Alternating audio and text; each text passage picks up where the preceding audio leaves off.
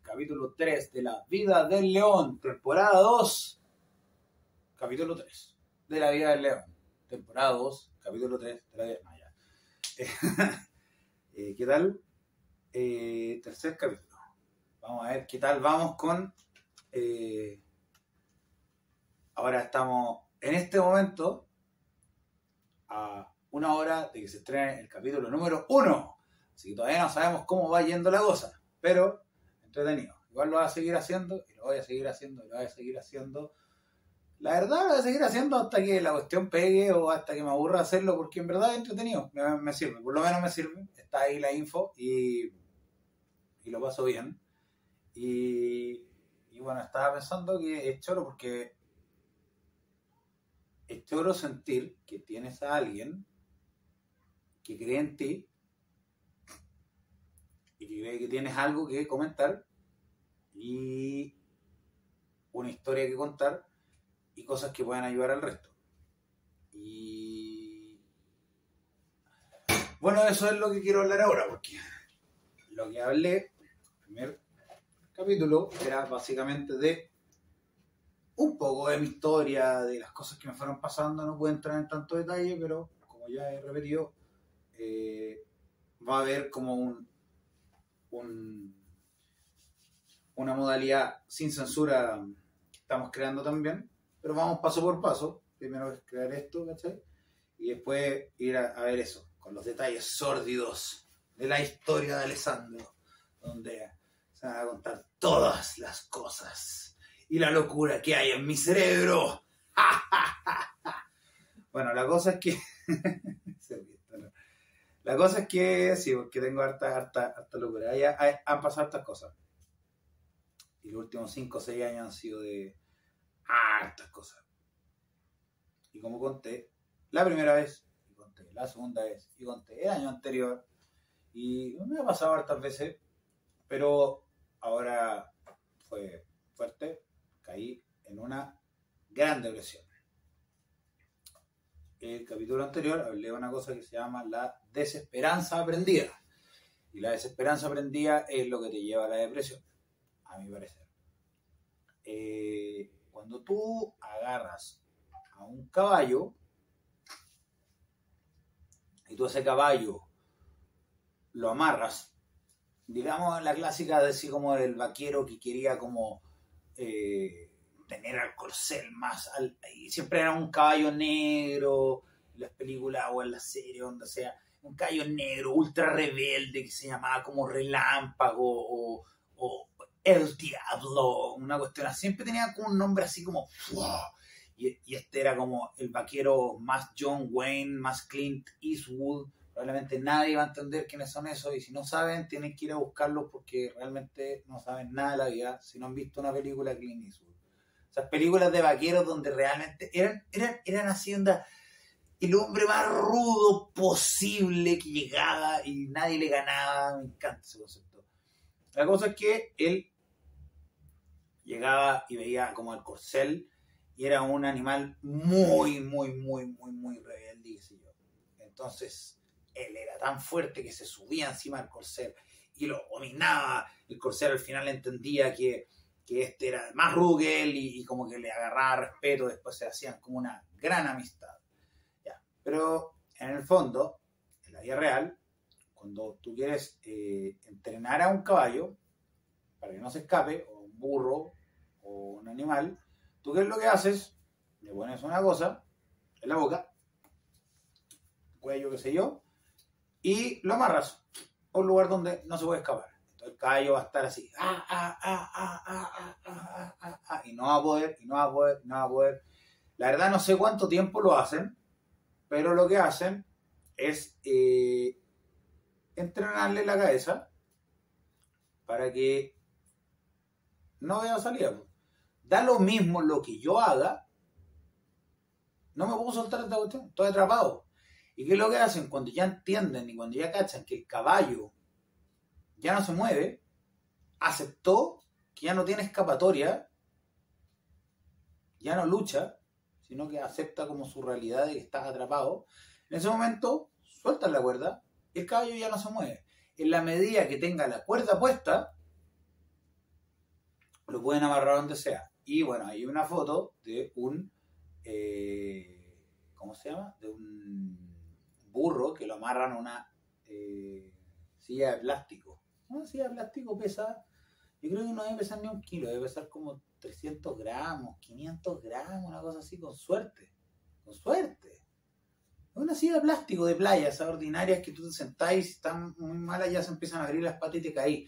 No tiene nada, pero el animal ya en su cabeza no tiene escapatoria. En un libro leí que, por ejemplo, tú para entrenar a las pulgas de estos circos de pulgas, eh, ¿qué es lo que haces? La pulga tiene un alto de salto de como este porte. Tú la metí en un tarro de este porte.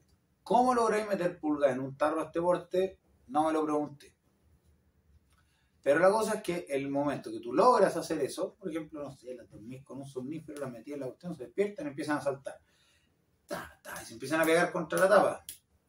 Y les duele, duele, duele, duele. Y de repente empiezan a hacer que da lo mismo que saltan, lo único que consiguen es sentir dolor. Entonces empiezan a saltar cada vez menos.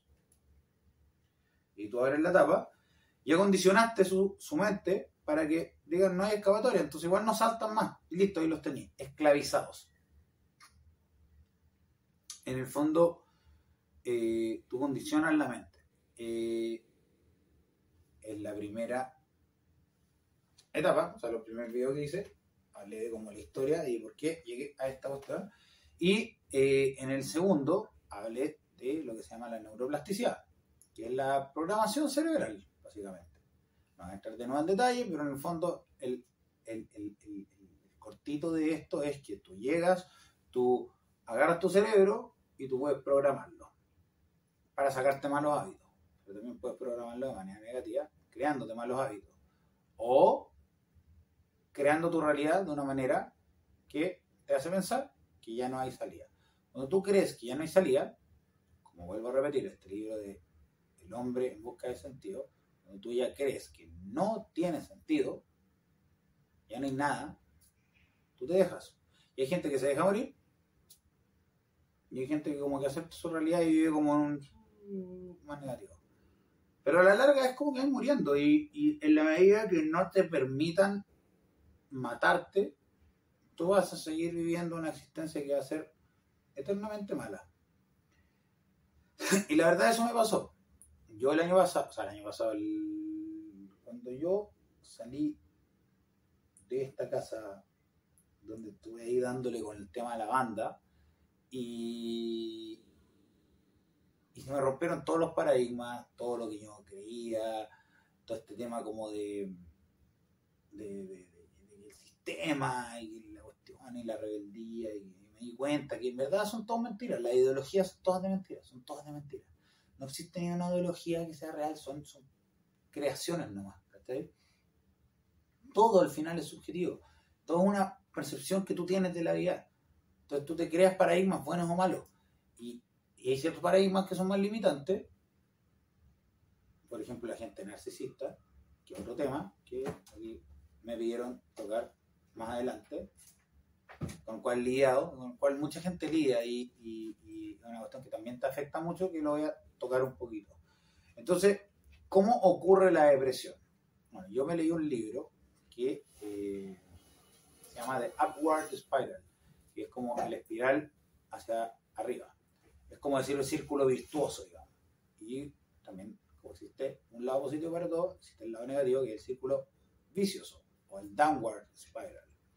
Que de hecho hay fotos, por ejemplo, esas como clásicas que sale como fotos como... Había una foto que se llama, o sea, una serie de fotos que se llaman Downward Spiral, y mostraron una mina gringa, como desde el año 85 hasta el año 88, por ejemplo, o 93, era una cosa así. La cosa es que eran todas las fotos de todas las veces que la habían metido a la cárcel, no sé por qué, quizás que era prostituta o, por alguna cuestión, algo hizo, pero la cuestión es que la mina terminó en la cárcel. Eh, no sé cuánto tiempo, qué sé yo, pero son las fotos. Y ahí son las fotos avanzando en cómo se iba reventando la mina. Y, y, era una mina linda, o sea, la primera vez, yo no sé cuántos años habrá tenido, pero era una mina bonita, así que estaba como riendo. Al final ya no se reía nada y estaba destruida, o sea, su cara estaba destruida, o sea, como que su vida, que ha sido bastante ruda, quizás que era adicta a heroína o al crack o a la metanfetamina, no sabes tú, pero la cuestión es que se... A ver, tienes que borrar todo esto. Ya bueno, filo. Ahí lo cortamos. La cosa es que la mina era dependiente de las sustancias, no sé de qué, pero la cosa es que la cosa se fue como transformando, como así, destruyendo, qué sé yo. Es una espiral negativa, un círculo vicioso, el cual te hace como tirarte para abajo. Entonces son una suma de cosas. La depresión eh, es cuando tú sientes que no hay nada que hacer. No sientes felicidad, te sientes triste, aunque no todo el rato puedes estar 100% triste, nunca te sientes feliz. Nunca sientes que estás contento, contento. Hay como pequeños momentos que sentís como, ah, pero por ejemplo, si, si el nivel normal es así un cero acá, lo más que está ahí es en cero.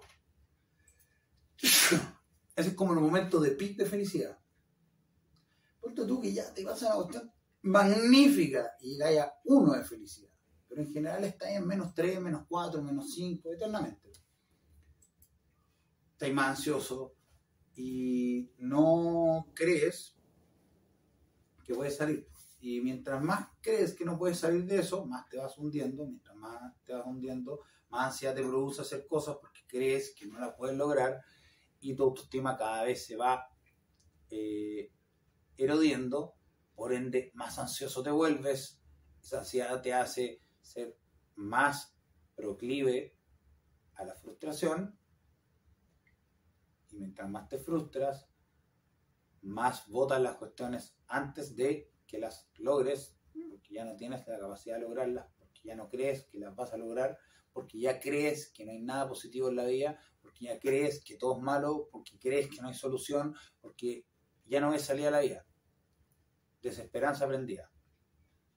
Tú condicionaste tu cerebro a que esta soga está todo. El tema es que no solo tú lo condicionaste, se dan a veces condicionantes. Y esas condicionantes son, en mi caso por lo menos, eh, yo a mí me molestaba en el colegio, ya lo he contado. Eh, estudié una cosa, no me gustaba, me cambié a otra y ahí estaba para arriba. Después tuve este tema de que yo me convertí como un Don Juan y todo el cuento, tenía toda la autoestima y salía y era el rey de la fiesta. Y después la fiesta te empieza a aburrir, y empezás a hacer otras cosas y empezás a perder el sentido de, la vida y de ahí para adelante, eh, ¿cómo se llama? Se me empezó a... ¿Qué hago? tenía mi, trabajo, pero la verdad el trabajo para mí fue, era como, ya, ok, tengo que trabajar, pero ¿qué, qué, hago para mi vida? O sea, ¿cómo me motivo para que ese trabajo me den ganas? Porque literal, si no te... Tú te puedes poner existencialista y decir, nada tiene sentido. Igual da lo mismo lo que tú hagas en la vida, igual te vas a morir. Entonces, si te pones a pensar así, llega a la conclusión de que Nada importa. Y si nada importa, ¿para qué esforzarse? Y ahí es donde empezáis como a deprimirte. Entonces, uno le tiene que dar como un sentido a la vida para que vaya a algún lado. Cuando tú vas a algún lado, eh, empiezas a sentirte mejor. Entonces, ¿qué pasó? La banda. Y por eso la banda para mí es una cosa muy importante, la digo, que me dio un sentido. Y se me colapsó la banda. Y cuando se me colapsó la banda, y se me colapsó la vida en ese momento, sé yo, tuve que volver a la casa de mis papás, a la casa de mis padres. Y ahí estuve como 5 o 6 años. O sea, a ver, empecé a hacer video, porque como que logré levantarme, empecé a hacer todo el cuento de nuevo, empecé como a ir para arriba y armé un evento. Pues no me fue bien, o sea, salió bien, pero no me fue bien económicamente. Después dije, me voy a ir a México. Y estuve tres meses y las cosas no me estaban saliendo. O sea, estaba viviendo en una pieza que era como, literal, era una cama con un baño y no tenía ni ventana. O sea, tenía que esperar a que lo terminaran de construir. y no me alcanzaba nada, tenía trabajada de, de garzón en un restaurante, que por suerte me dieron la, la chance, después me conseguí un trabajo un poquito mejor, pero ya estaba pésimo.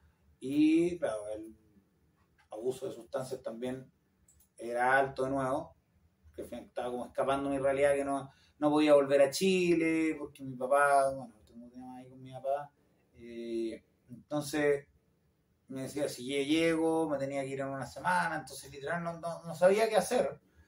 Y bueno, al final terminé internándome en un centro, que era pésimo, esa es una historia en sí misma, y voy a hacer un video cuando haga el sin censura, porque en ese lugar te pegaban, eh, te destruían la mente, te hacían tortura psicológica, era bien, bien loco.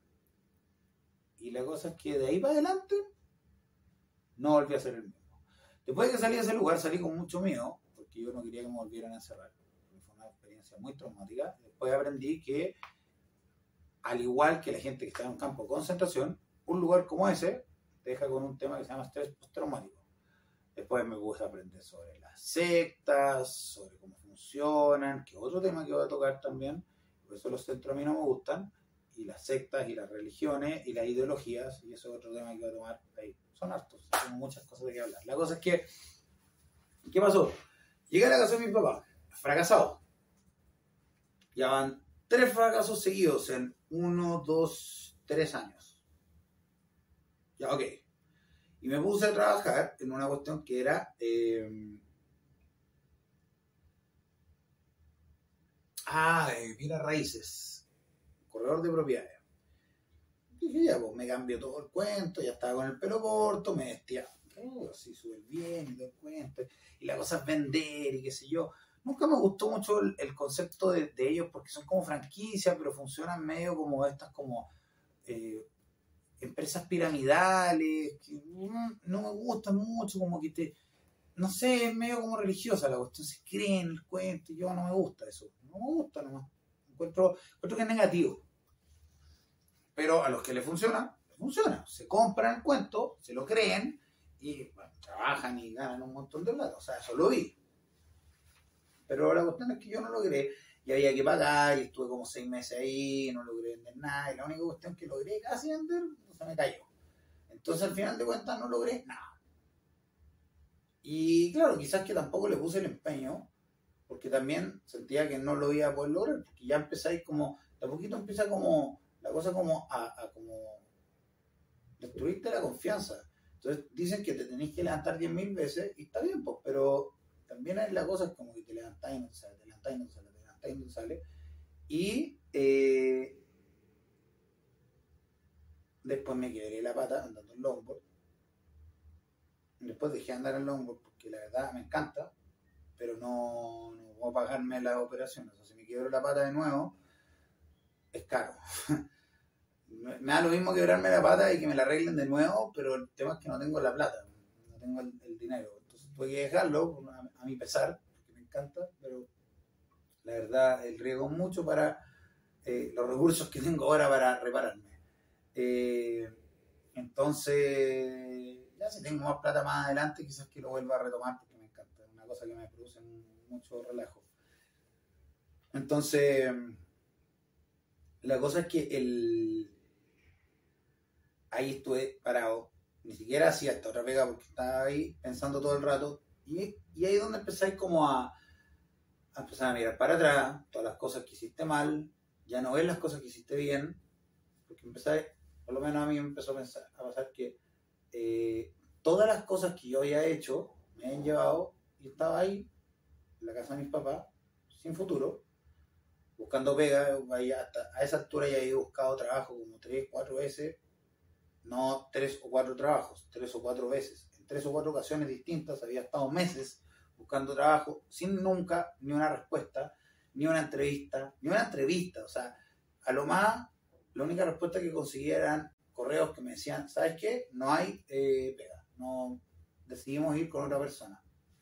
Entonces, más golpe ahí a la autoestima, empecé a cuestionarte todo, y yo me empecé a cuestionar toda la vida, después estaba soltero, que Tinder, me cuestioné mucho una relación que tuve en, ese, en esa época cuando estaba ahí con el tema de la banda en esta casa.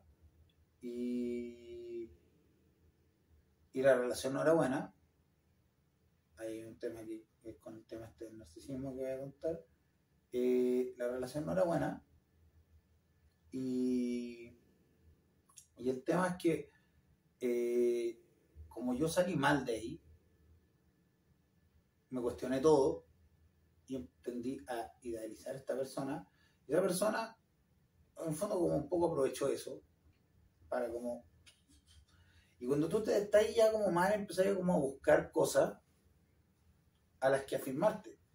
Y mientras más mal ahí más formas de escapar de esa situación haces. Entonces que mi forma de autodestruirme son con la sustancia. Para escapar. Después volví a tener una relación con ella, que era la única persona que como que me daba bola, porque en Tinder, cuando ya tenéis treinta y tantos años, eh, por lo menos, es difícil ya conseguir salir a alguna parte. Si no tenéis plata, si no tienes dinero, no, no es tan fácil conseguir citas, porque no sabes, de partida no podéis invitar a nadie, en un lado, pero ya conseguí algo de plata y decís, bueno, voy a ver si conozco a alguien. Y cuando decís, la verdad estoy viviendo con mis papás, no tengo trabajo, otra cosa más. Y te empiezas a sentir súper poco valorado, o sea, súper poco valorable. A sentir que tú, tú no vales. Y esas cosas están tirando abajo, de a poquito a poquito. Tú no vas notando, porque es como envejecer. Tú no vas notando que día a día, cada momento, tú sientes menos placer. Y empieza a, crearse una cosa que se llama la anedonia, que es la inhabilidad de sentir placer o felicidad. Es terrible, porque por ejemplo, a mí me encantan los juegos.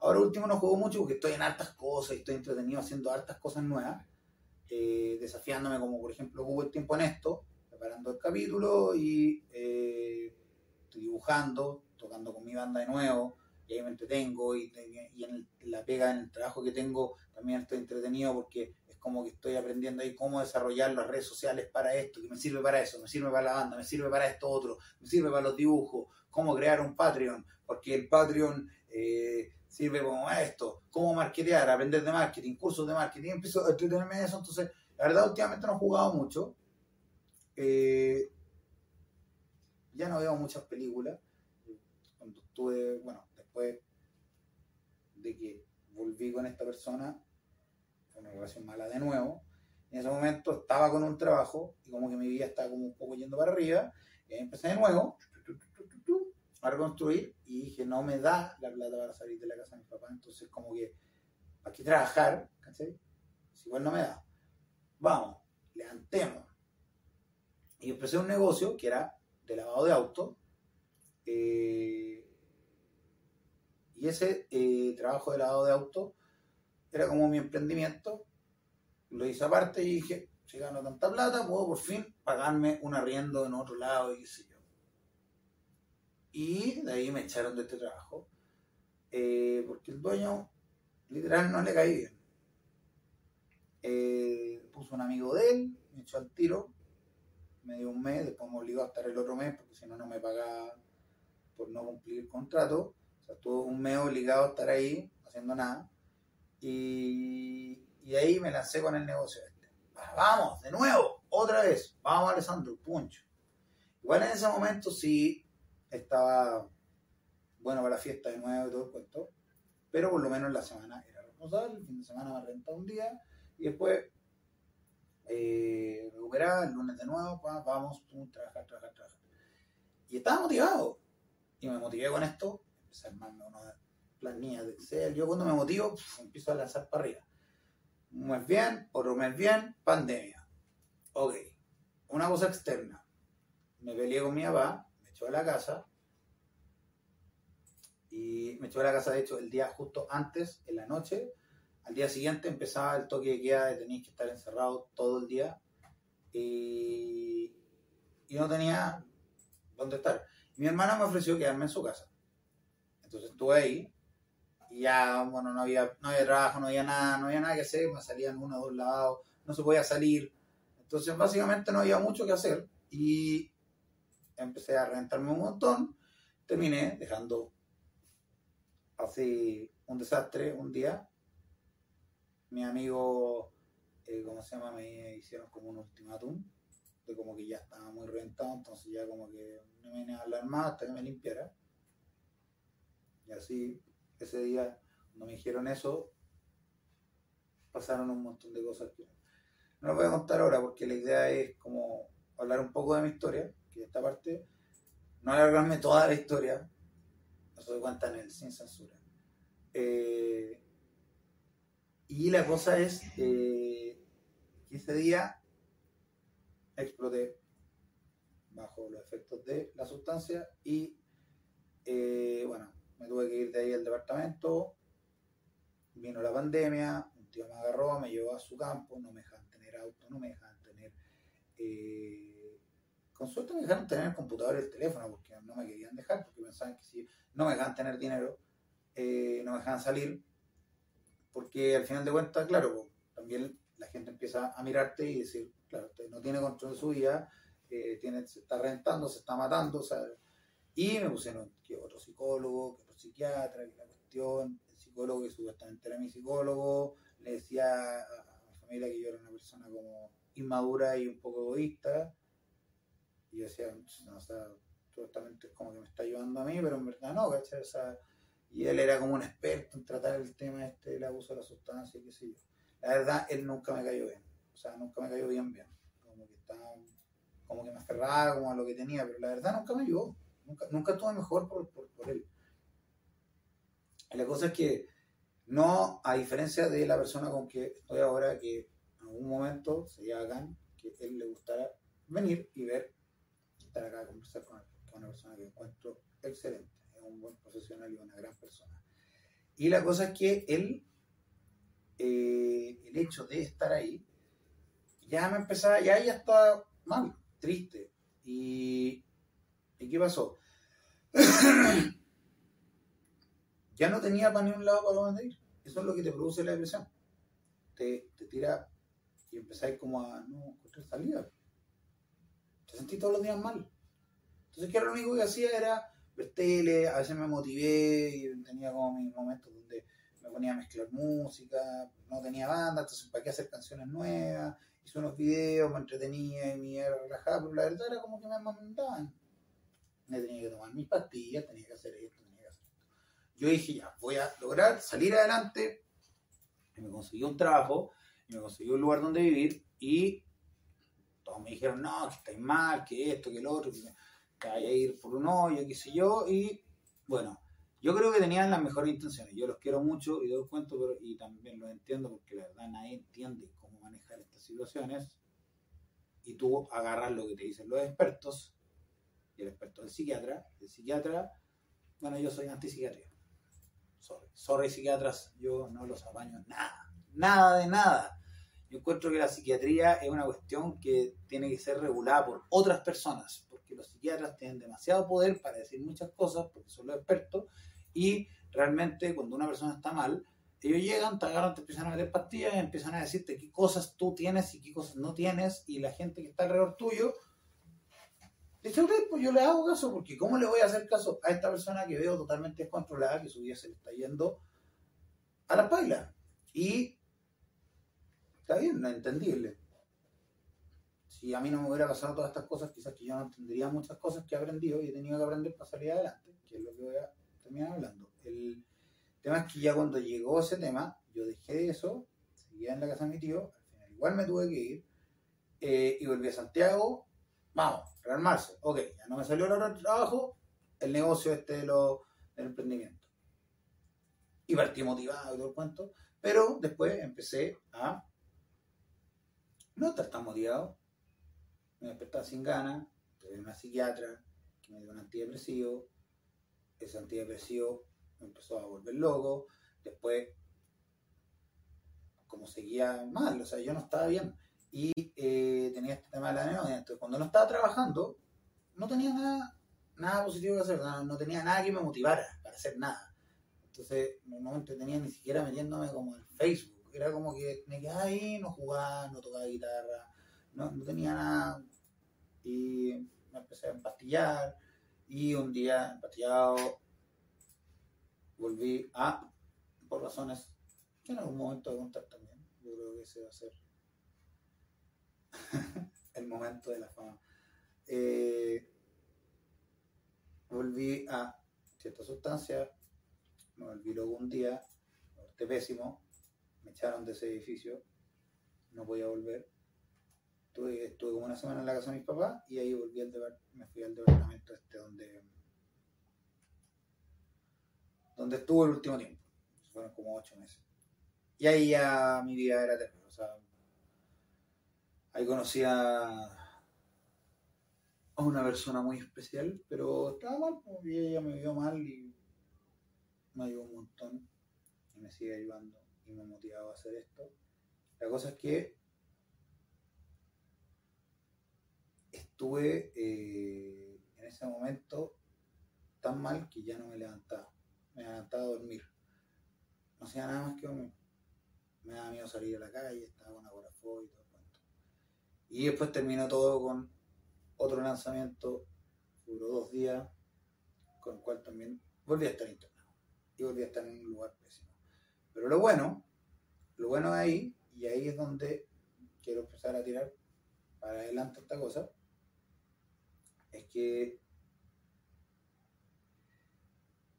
cuando ya sientes que no queda nada más, tú te vas en esta depresión.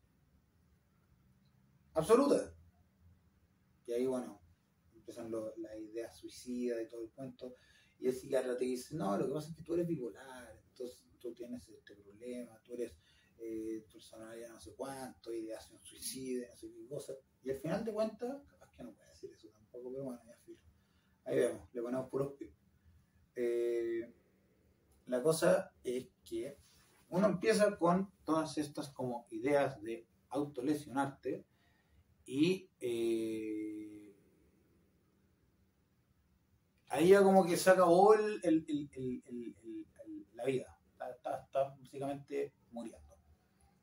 Y entré a este centro y me tocó una psicóloga que yo ya no quería más y me dijo, ¿sabes qué? A esto, mírate al espejo todos los días y tú te dices tres cosas buenas de ti. Yo se lo he dicho a mucha gente, nadie lo hace. Pero porque la gente cree, no, es que una estupidez, como que ridículo qué sé yo. Pero yo la verdad estaba en un punto donde dije, ¿sabes qué? Ya no tengo nada más. ¿sabes? Ya no importa, ¿cachai? No, no importa, lo voy a tratar.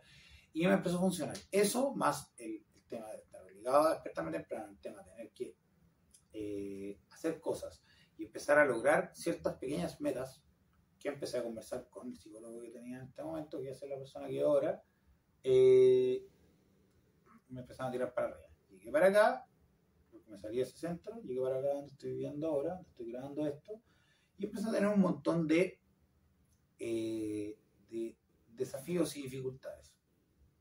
Entonces, cuando estaba en ese lado, yo me empecé a leer un libro que se llama Para de autosabotearte, que habla de muchas cosas, de cómo actitudes y cosas que hacen que uno se autosabotee y sabotee las cosas que está haciendo y por qué cierta gente también te ve de cierta manera y qué sé yo. Eso me empodera. Ese es un punto. Leer es útil, aprender. Si lees cosas que te hacen salir hacia arriba, libros que te ayudan, información que te ayuda a, salir de la depresión, tú en el fondo lo que estás diciendo es, me aburrí de esto, yo ahora quiero ser feliz. inconscientemente te van dando esta información, que es lo que hablaba el capítulo pasado. Uno empieza a crear su realidad de nuevo. Empieza a crear y tienes que pelear contra esto que va hacia este lado, dando la información positiva. Existe una opción se puede salir adelante. Lo que pasa es que tenéis que partir de totalmente cero. O sea, no solamente partir de cero en trabajo, qué sé yo, tenés que partir de cero como construyéndote de nuevo. Construir tu autoestima y tu, y tu ¿cómo se llama? Tu quererte, y no es fácil. Tienes que ocupar la programación neurolingüística, empezar a ocupar palabras positivas, empezar a darte cuenta que así y lograr metas. Entonces, me empecé a leer este libro, Upward Spiral, que explicaba todo esto que me ha pasado ahora. Cuando uno está en esto, neuroplasticidad, uno acostumbra al cerebro al estímulo respuesta. Y ahí hay una, una cuestión que se llama el núcleo accumbens y el lóbulo frontal. El núcleo accumbens como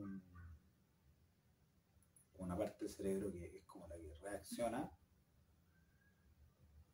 a los estímulos. Y esta se concentra eh, y es como el que te pone alarma.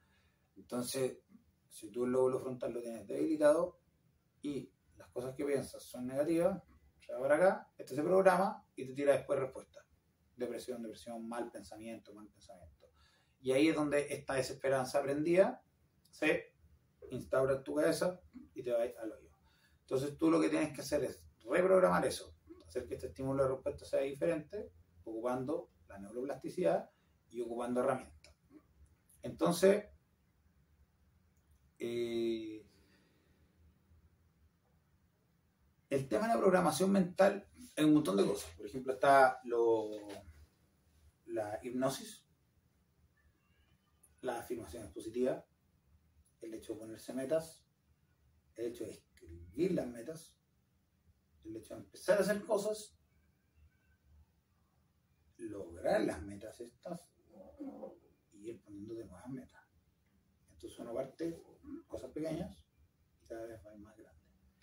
Entonces, voy a decirte, yo vi un video de un Navy SEAL que decía que, por ejemplo, despertarse y hacer la cama. Si tú te despiertas y haces tu cama, por lo menos ya hiciste una tarea en el día y te enseña que las cosas pequeñas igual importan y ya te sientes feliz, por lo menos cumpliste una tarea. Entonces, si te levantaste, hiciste la cama y la dejaste lista, después te puedes bañar, después de que te vayas, eh, estás preparado para enfrentar el día. Entonces, y ahí es donde uno tiene que hacer como este esfuerzo consciente de decir qué es lo que quiero. Entonces, cuando yo me empecé a mirar en el espejo, en este centro, y me empecé a decir a mí mismo cosas positivas, yo me miraba y me miraba y decía, es como, como que te veis como si tú estuvieras actuando, es mentira.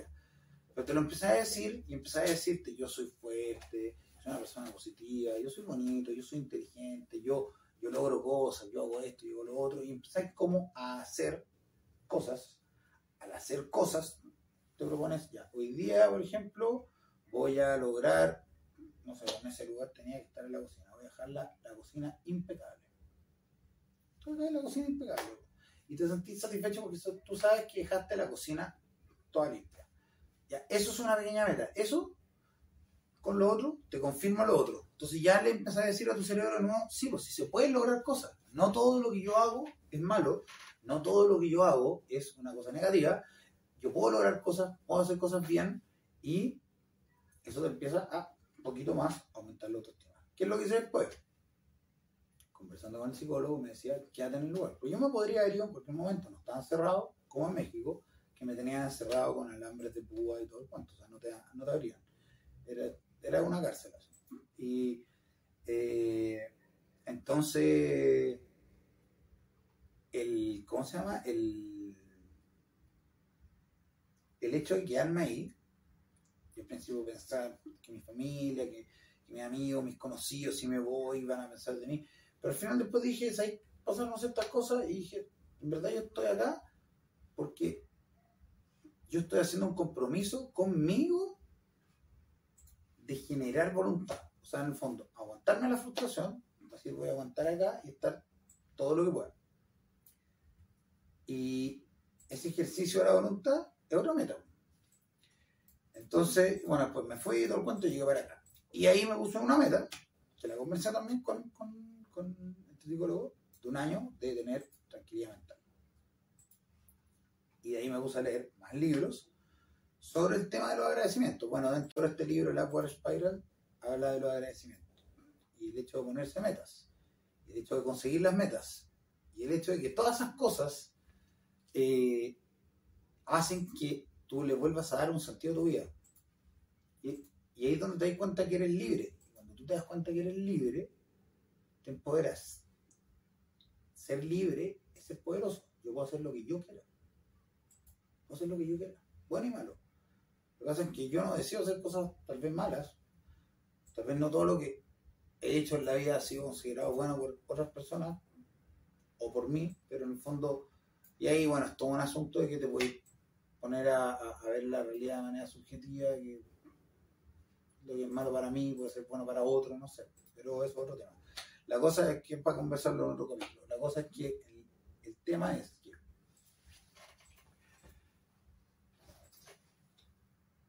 suena súper tonto, pero es como que uno dice, ya no, ya no quiero más. O sea, yo lo que quiero ahora es ser feliz. Yo quiero superar la, depresión, yo quiero ser feliz, yo quiero salir para arriba, yo quiero vivir. ¿Qué me pasó? Yo estuve a punto de morir. Llegué como a lo más bajo, lo más bajo. Y, así no aprendí. Y después llegó un punto donde ya era tanto que dije como, no, no me queda otra. O sea, o literalmente me muero o voy para arriba. Y la verdad, me puso un mensaje, quiero morir, no quiero morir. En un momento estuve mirándome al, así como del edificio para abajo, como si me tiro o no me tiro. O no sé si me tiraba o no me tiraba en ese momento, pero contemplando si me tiraba o no me tiraba. O sea, vale la pena seguir. Y, llegó a este punto donde dije, ya no, ahora quiero estar bien. Y, y eso ya es una meta. Entonces, ¿qué pasa? Cuando tú vas al universo, y esto es otra cosa que también vamos a ir desarrollando también, cuando tú le dices al universo, o le dices a tu cerebro, o como lo quieras ver, yo quiero hacer algo, tú te empoderas. Porque en el fondo tú estás haciendo, tú estás haciendo que tu...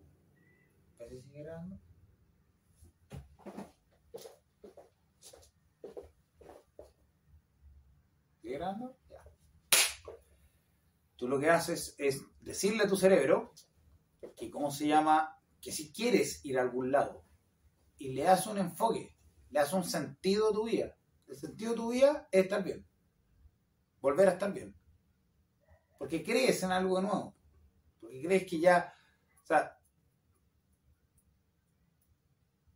si no me muero, y eso es parte de lo que también leí en este libro, el, el hombre en busca de sentido. Es muy buen libro, en verdad. Es como, si tú crees que no tiene sentido nada, te vas a morir. Y este gallo parte el libro diciéndole a la gente, oye, si tú crees que ya te quieres matar, mátate. Y ese, esa paradoja es como, la verdad, no, no me quiero matar. Entonces, eres libre. Si ya, si ya contemplaste eso y te das cuenta que no quieres, entonces puedes hacer lo que tú quieras. Y ahí es donde como que, ¿qué es lo que quiero? En vez de enfocarte en lo que no quieres que pase, ya no quiero estar triste. Te enfocas en lo que quieres. Entonces, programación neurolingüística. ¿Qué es lo que quiero? Y ahí empecé a leer y de las cosas que a mí me han servido, como yo superé la depresión y como yo he estado mejor y cada día estoy mejor, es activamente ir haciendo cosas tienes que ser activo. No puedes dejar que mágicamente se te vaya a pasar la depresión sin moverte. Uno tiene que mover energías y de ahí las energías se están moviendo solas. Empieza como una bola de nieve. Dentro de eso, escribir agradecimiento. Tú no puedes estar negativo si tú agradeces cosas todos los días. Yo, bueno, ahora no lo hago todos los días, pero los días que estoy más o menos más bajoneado a veces, y lo hago, lo hago no, me escribo nuevas cosas. ¿Por qué? Porque tú para agradecer, tú tienes que pensar en cosas positivas. Entonces, si yo agradezco que tengo casa, si yo agradezco que tengo gente que me quiere, gente que me apoya, agradezco que tengo comida, agradezco que no me morí, que sigo vivo, agradezco y al principio cuesta, uno empieza a agradecer, escribe cosas y agradece y, cuesta encontrar cosas por las cuales agradecer. Puedes agradecer lo que sea. Agradezco que tengo la suerte de ser una persona súper linda. Agradezco que tengo la suerte de ser una persona súper inteligente. Oye, llámenme ególatra, más lo mismo. Pero la cosa es que lo que uno tiene que construir es su autoestima de nuevo. Eso es bueno. Es bueno sentirse que uno vale, es bueno sentirse que uno tiene cosas positivas. Pero la cosa es que uno está ya tan programado a lo negativo que tienes que obligar a tu cabeza a pensar de otra manera. Entonces, si tú activamente empiezas a escribirlo en una hoja con un lápiz y te sientas, tú estás activamente haciendo un esfuerzo que confirma esto que tú dices que quieres. Entonces, al confirmarlo en tu cabeza, por el tema de la neuroplasticidad, tú estás generando un camino, un estímulo y una respuesta diferente. Le estás generando una opción. Te haces libre y te empoderas. Por eso es importante hacerlo. Importante llegar y sentarse y escribirlo. Aunque tú no quieras. Y es donde te empiezan a meter en este tema de la gente que ya como que logra todo empiezan a hablar de la perseverancia y empiezan a hablar de la disciplina y empiezan a hablar de la determinación y que se puede hacer cosas. ¿Por qué? Porque al final de cuentas requiere esfuerzo, pero tienes que partir pequeñito. Pequeñito agradeciendo. Pequeñito mirándote al espejo. Son cosas que la gente encuentra tonta y le da vergüenza hacerlo. Es difícil encontrarse contigo mismo y mirarte al espejo cuando tú sientes que no vales nada y decirte cosas positivas. Pero es una forma de decirle a tu cerebro, yo estoy convencido que yo quiero salir de esto, yo quiero estar bien, yo quiero ir para arriba. Otra cosa, afirmaciones positivas, te las escribes. Yo escribo las cosas positivas que encuentro. Yo soy Yo ahora ya no, no lo hago en el espejo, pero me escribo 10 de repente. Hay veces que todos los días de la semana escribiendo una cosa positiva, todos los días. Yo soy bueno. Y las afirmaciones positivas, sobre todo las que dicen yo soy, nadie te lo está diciendo. Nadie te está diciendo tú eres una persona bonita. Yo cuando era niño, cuando tenía como 16, 7, me decían, tú tienes buena pinta. Tú, Yo no me lo creía. Yo me miraba al espejo me encontraba súper feo. Claro, quien tenía nariz muy grande, los labios muy grandes, la cara muy cuadrada, y, y todo asco del pelo ruliento, que no tengo el pelo liso como... Y ahora todas las cosas que antes no me gustaban de mí, ahora son las cosas que yo encuentro que son las mejores de mí. ¿Cacha? Entonces, eh, esto es físico nomás, una tontera, pero al final. Y tampoco es tan tonto, la verdad. Yo soy un defensor de que lo físico igual es importante. No es lo más importante, pero es importante. La gente te juzga también por el físico. Y eso es una cosa que es real. Pero bueno, otro tema más. Choro, porque cada capítulo saco como 100.000 temas más. Tengo como para hacer un montón de capítulos. Eh, para cerrar un poco el tema, agradecimientos te ponen en forma positiva. Los afirmaciones positivas te ponen de manera positiva. Si tú te pones la meta de un mes, escribir todos los días agradecimiento y todos los días afirmaciones positivas sobre ti, después de ese mes te vas a sentir mejor contigo mismo que al principio de ese mes. Y al haber logrado eso, de haber hecho el primer día al último día, todos los días haber hecho eso, te va a haber logrado generar en tu cabeza que puedes lograr una meta, que no todo es inmediato. Puedes lograr la frustración de que tal vez no te sientes bien al principio, pero después ese mes te vas a sentir mejor. Entonces tú sabes que tal vez dos meses más, si tú sigues haciendo lo mismo, te vas a sentir mejor aún. Y tal vez después te sientes lo suficientemente fuerte para tomar otra tarea más y otra meta más. Y ahí y esta es la última parte de todo, lo central, primero partes con metas chicas, chicas, chicas, chicas, chicas, muy chiquititas, muy chiquititas. Despertarse salir y despertarse y tomar desayuno y no acostarse en la cama. Después despertarse, escribirse y decirse cosas positivas. Después hacer los agradecimientos. Y después de hacer los agradecimientos, ponerte eh, afirmaciones positivas. Y después de ponerte afirmaciones positivas, pasar a la siguiente parte, que es la parte que es la que te saca de la depresión, que es ponerse metas. Todo esto son metas. Yo quiero salir adelante, es una meta, una meta más abstracta. Entonces después tú empiezas a agarrar las metas, achicarlas y las empiezas a, eh, ¿cómo se llama? A, estandarizar, a, aterrizar. Entonces, tú haces metas a corto, mediano, largo, súper largo y extensamente largo plazo y le das un camino a tu vida. Y en ese camino van a salir muchas cosas que no sabes. Entonces tú te metes en la cabeza y dices, aquí hay caos. Otro concepto que voy a hablar otro, día. Aquí hay caos. El caos es parte del el orden. Sin orden no hay caos, sin caos no hay orden. Eh, y en la medida que yo sepa que me pueden pasar cosas que van a ser dificultades, pero yo estoy convencido que yo quiero llegar a este lado, en ese momento tú te empoderas más y empiezas. Entonces tú escribes, y ese es el tercer paso. Tú escribes las metas que quieres lograr a seis meses, un mes, seis meses, un año, dos años, cinco años, diez años, veinte años, treinta años. Para enfocarlo en cosas positivas y saber qué metas quieres, tú llegas y te sientas y tú dices, ¿qué quiero? Entonces, así como para cerrar toda esta cosa y hacerla eh, como la lista de cosas, todo se enfoca en las metas, lograr metas. Entonces, para hacer metas, como la vida en sí no tiene un sentido intrínseco, tú le tienes que dar un sentido a tu vida. Para darle un sentido a tu vida, tú tienes que partir de esta base. Existe preguntas buenas y preguntas malas. Las preguntas buenas te llevan a buenos lugares, las preguntas malas te llevan a malos lugares. Si tú te preguntas cosas malas, te vas a cosas malas. ¿Por qué me han pasado todas estas cosas? ¿Por qué no logro conseguir trabajo? ¿Por qué soy tan perdedor? ¿Por qué no logro conseguir lo que quiero? Y qué yo, no quiero esto, no quiero lo otro. Puro negativo. Todo eso te tira para abajo.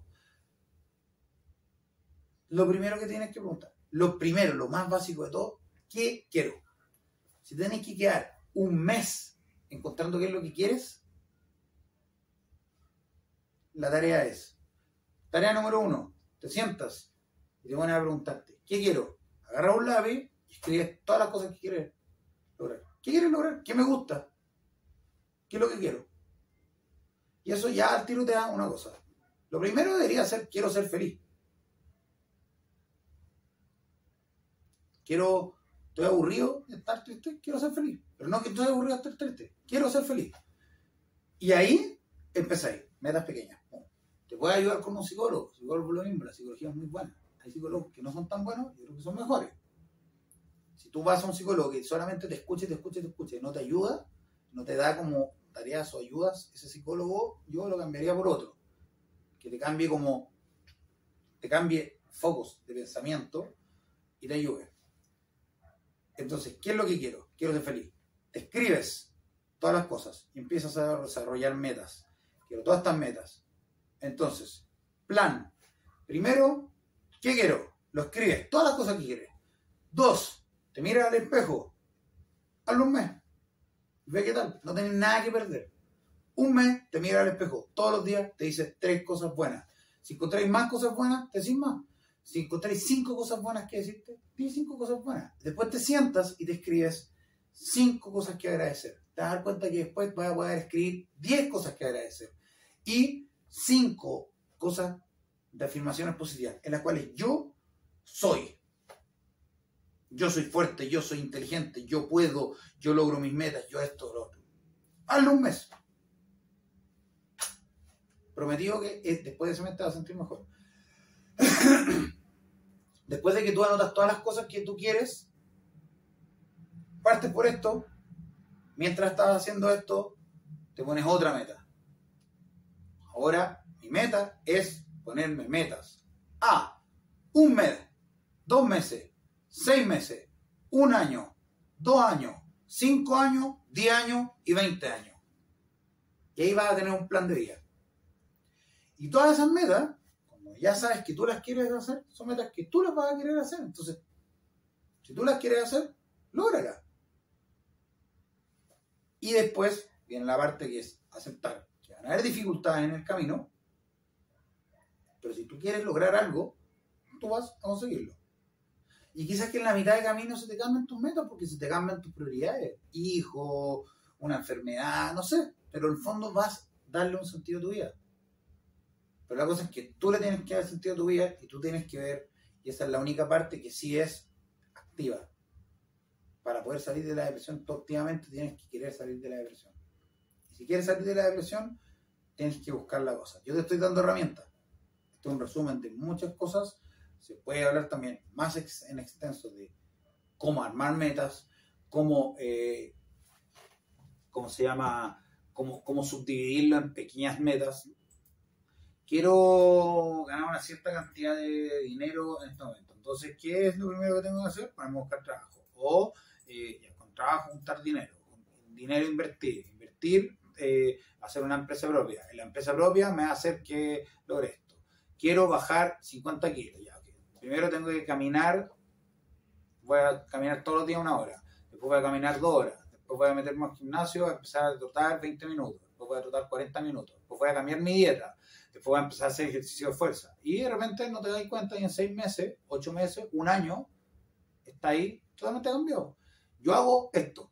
También suena tonto. Y me pueden decir todo lo que sea y me da lo mismo, eh, que es como superficial, pero yo soy un hombre que me gusta como el tema de los resultados. Entonces yo me saco una foto cuando estoy en el peor estado. Flaco, guatón, ni qué sé yo. Y me voy sacando una foto una a la semana. Y empecé a hacer ejercicio porque a mí me gusta. A mí me gusta tener músculo, me gusta verme bien. Soy una persona un tanto vanidosa. Eh, y también eso ayuda a mi otra meta, que es ser una persona saludable y mantenerme lo más joven que pueda en el mayor tiempo que pueda. Prefiero estar activo a los 80 años que estar postrado a los 80 años. Igual me voy a morir, pero prefiero vivir lo mejor que pueda la mayor cantidad de tiempo. Lo otro lo encuentro tonto. Es mi forma de verlo. Otra gente le da lo mismo. Tiene otras prioridades. Ok. Entonces, ¿qué es lo que hago? Yo hago y me saco una foto a la semana, cómo estoy. Y voy comparándola. Una foto sin polera, toda la semana. Y me voy midiendo. Hoy día pude correr 12 minutos. La semana pasada voy a correr 10. Ahora voy a empezar a correr 14. Más encima voy a hacer este ejercicio. Si puedo lograrlo. Antes puede hacer 10 repeticiones de dominada. Las dominadas son estas así. O flexiones de brazos. Puedo hacer 50. Ahora estoy haciendo 70. Después estoy haciendo 90. Después llegué. Yo ahora llego a 113. El máximo de flexiones que he hecho seguidas. El máximo que tenía antes era 80. Se puede. Los Navy SEALs como entrada te piden hacer 200 flexiones seguidas en, en un minuto. Yo quiero llegar a hacer eso. La cosa es que va a ir de a poco. Pero para eso te necesitas medirte. Esa es la otra parte. Y ahora se puede hablar extenso de eso, pero ya estoy terminando. Eh, estoy emocionado porque se va a lanzar el primer capítulo. Vamos a ver qué tal. Ahora, salga lo que salga, lo hice. Lo hice, partí de nuevo, estoy de nuevo. Entonces, ahora estoy determinado en hacer estas cosas. A lo mismo si lo ve una o diez mil personas. Ojalá que lo vean diez mil personas y no solamente porque quiera dedicarme a esto. Que sí lo quiero hacer porque creo que puedo ayudar mucho a mucha gente porque ya tengo mucho conocimiento sobre un montón de cosas. Me puedo atender mucho más. Y pero el hecho de poder ayudar y retribuir y hacer que otra gente también pueda salir adelante me hace a mí también estar más feliz. Y entonces, para cerrar, es lo que siempre digo. La actitud es todo. Y la determinación absoluta. Cuando tú sabes qué es lo que tú quieres, tu determinación tiene que ser absoluta. ¿Quieres salir de la depresión? Mírate al espejo y di, quiero salir de la depresión. Yo quiero ser feliz. Te miras a los ojos a ti mismo y tú mismo te lo dices a ti mismo. Yo estoy determinado a salir de la depresión. Yo estoy determinado a ser feliz. Yo estoy determinado a lograr todas las metas que me proponga. Yo estoy determinado a ser una persona fuerte. La determinación es absoluta. Y la actitud es Y hay que vivir como león